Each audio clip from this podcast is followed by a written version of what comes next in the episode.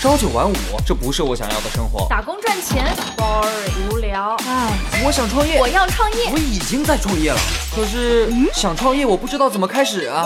产品流量、商业模式这些我都不是很懂啊。营销管理、运营、销售，这这里头学问太大了，怎么办啊？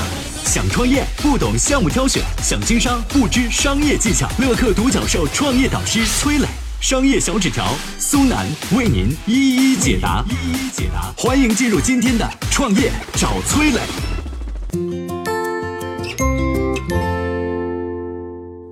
你还记得小霸王游戏机吗？前段时间，小霸王游戏机传出团队解散，新产品迟迟无法上市销售。小霸王是怎么崛起的？又为何会走向衰落呢？为什么任天堂的游戏机会卖得很火，还引来腾讯的合作？任天堂的成功有何秘密？有请崔磊，有请崔磊。小霸王其乐无穷，这句话真是回忆杀啊，太熟悉了。这是很多人儿时的回忆。不过有句俗话说，世界上明目张胆的骗局有很多，但是大家都并不觉得自己被骗了。比如说呢，小霸王把游戏机做成学习机，就算是其中一个。当年小霸王看到了日本任天堂的红白机很火，就果断转型做起了电子游戏机。一说到游戏机啊，家长们都很排斥啊，觉得打游戏影响孩子的学习成绩，怎么办呢？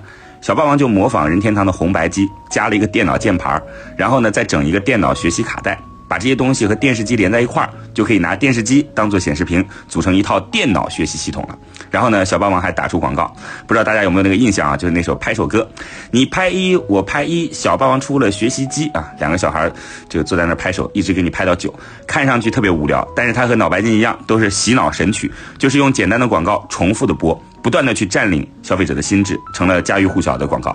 再加上呢，成龙的代言啊，号称是望子成龙小霸王，这一下子小霸王是红遍了大江南北。就这样呢，小霸王占领了国内游戏机市场的半壁江山。一九九五年，小霸王收入超过十个亿。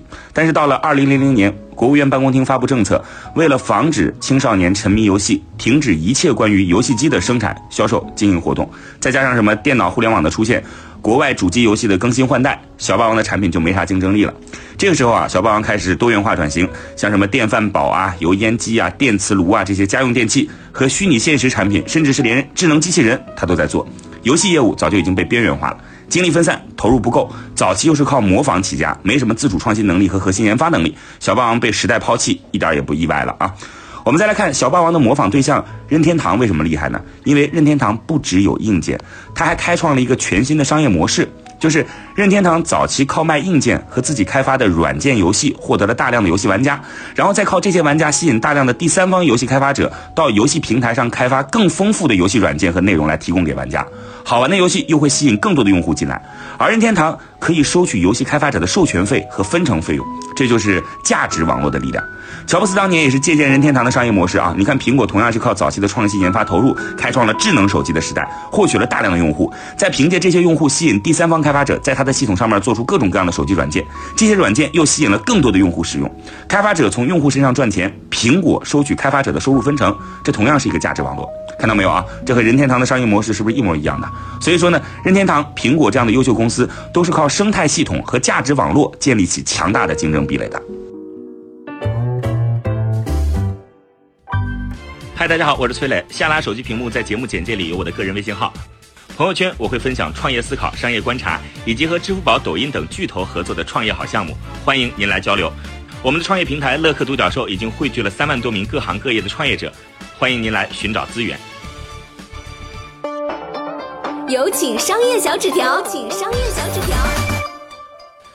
崔丽老师呢谈到了小霸王的发家史，我这边重点聊一下任天堂这家公司啊。一九八三年呢，任天堂的第一台红白机诞生，随后就引发了美国游戏行业的大爆炸啊！大量的游戏爱好者呢开始追逐、沉迷于这种卡带式的电视游戏机。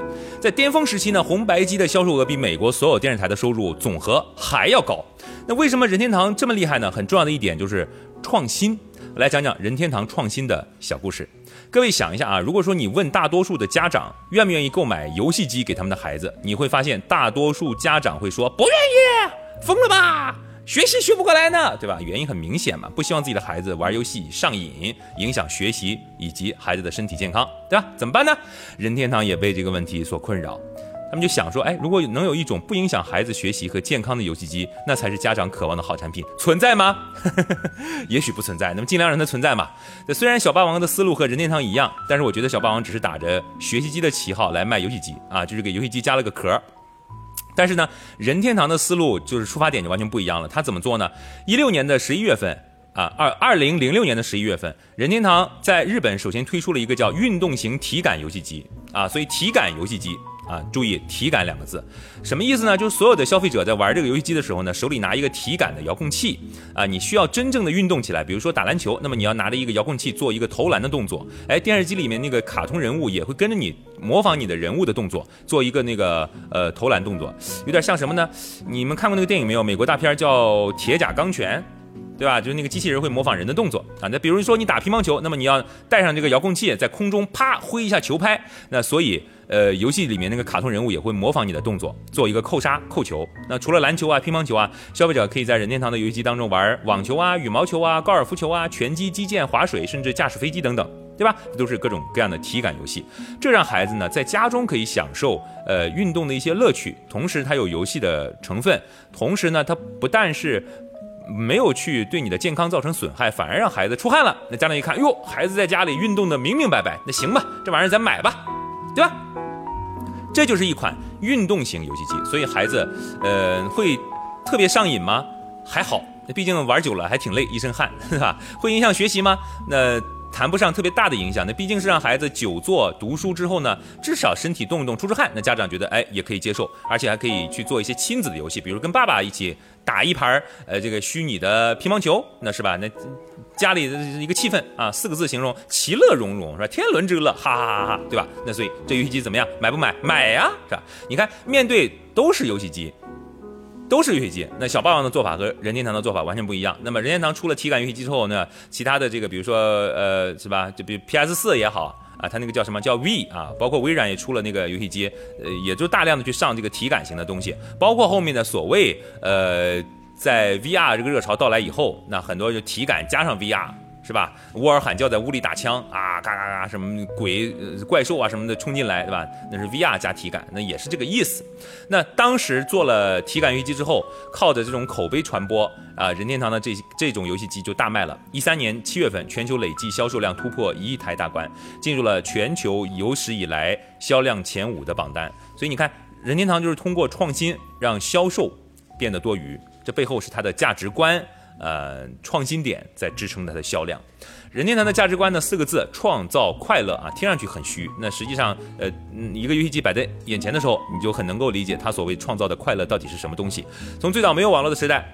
啊，做纸牌游戏，做玩具，再后来进入信息时代，孩子们没有那么多机会接触户外的活动，接触大自然。任天堂呢，就把这种消失的快乐带到了游戏机里面。任天堂在这一百三十多年的时间里，关注的就是创造快乐。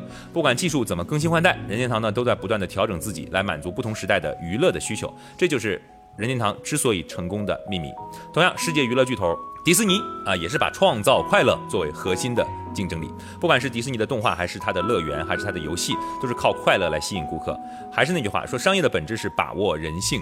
任天堂、迪士尼就牢牢把握了人性当中不变的一些基本的需求，用创意创新来满足人们对于这种需求的渴望，呃，就能够让它的商业模式屹立不倒。亚马逊的创始人贝索斯也说过一句话啊，挺适合放在这儿，叫一个快速变化的时代，你要去关注那些不变的东西。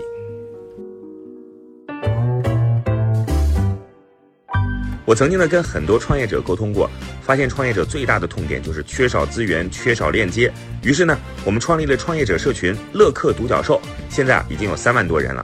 有人在这找到了创业机会，找到了客户、渠道商、投资人。下拉手机屏幕，在节目简介里边有我的个人微信号，我在社群等你。